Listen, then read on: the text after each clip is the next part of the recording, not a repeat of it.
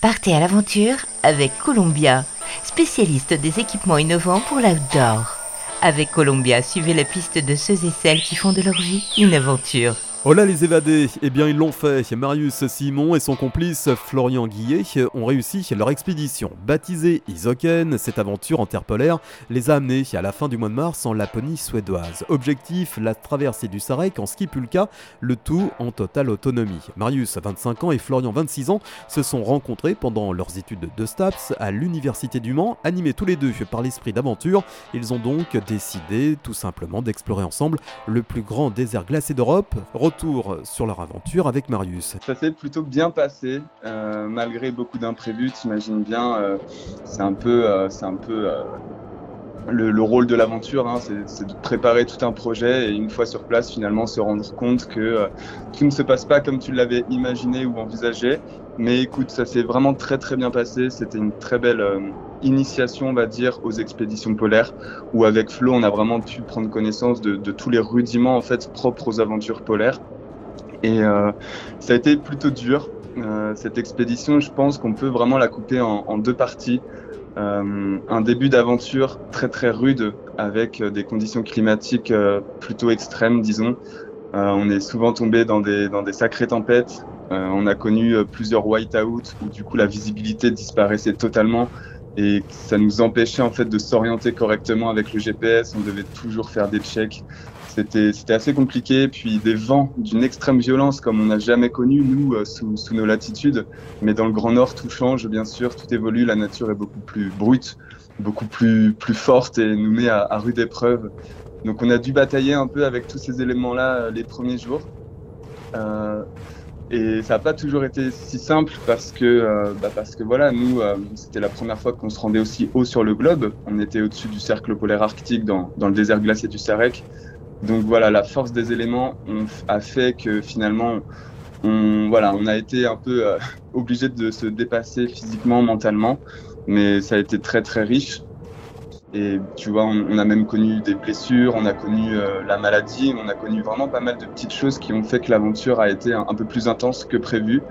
Euh, mais voilà, on a toujours été au final au-dessus de, tout ça. On a continué, on a persévéré et la deuxième partie d'expédition, quant à elle, a été beaucoup plus douce.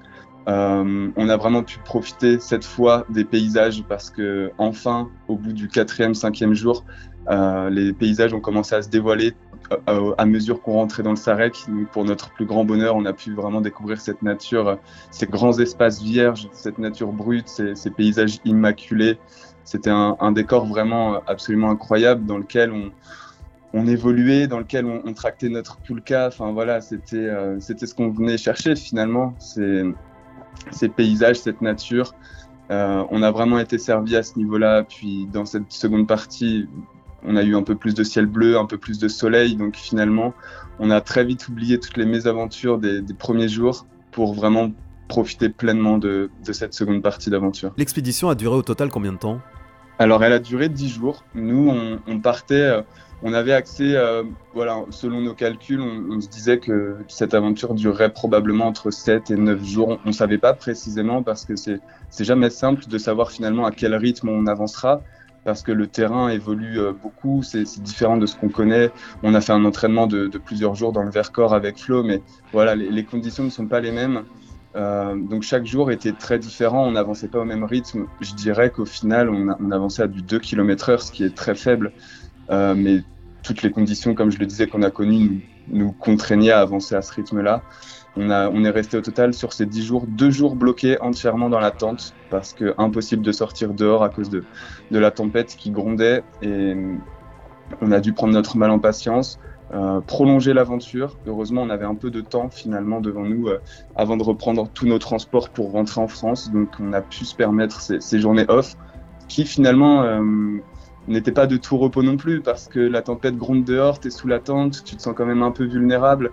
Euh, il faut ressortir parfois pour euh, remettre les skis, pour retendre la tente, pour un peu déblayer la neige de, qui en fait remplit euh, absolument l'abside de, de, la tente. Enfin voilà, c'est des journées où aussi on est contraint de rester dans un espace exigu, dans, dans, dans cet habitacle qui est finalement mouillé, humide parce que à cause de la condensation, la neige rentre à l'intérieur. Enfin voilà, deux jours off, puis huit jours d'activité où on a pu skier justement dans ces paysages absolument sublimes. Donc voilà, un peu plus long que prévu, mais finalement c'était du plaisir, euh, c'était du plaisir en plus. Toi et Flo, hein, vous revenez forcément riche de cette expérience. Quelle sera la suite? Euh, La suite, euh, chacun l'imagine, je pense, d'une manière assez différente. en tout cas, plein de projets d'aventure, ça c'est certain. Très certainement ensemble. On a été l'un comme l'autre très surpris de la manière dont ça s'est passé on, forme vraiment un très bon binôme et on, est assez fiers justement de, pouvoir euh, euh, se supporter l'un et l'autre dans ces conditions qui, sont plutôt euh, hostiles. Il y aura des aventures ensemble, c'est certain. Et il y aura aussi des aventures, je pense, un peu plus locales ou en tout cas rattachées à peut-être des des causes un peu plus environnementales. Là, c'était une aventure euh, très personnel finalement, où on voulait faire l'expérience du dépassement de soi, on voulait euh, connaître les rudiments propres aux aventures polaires.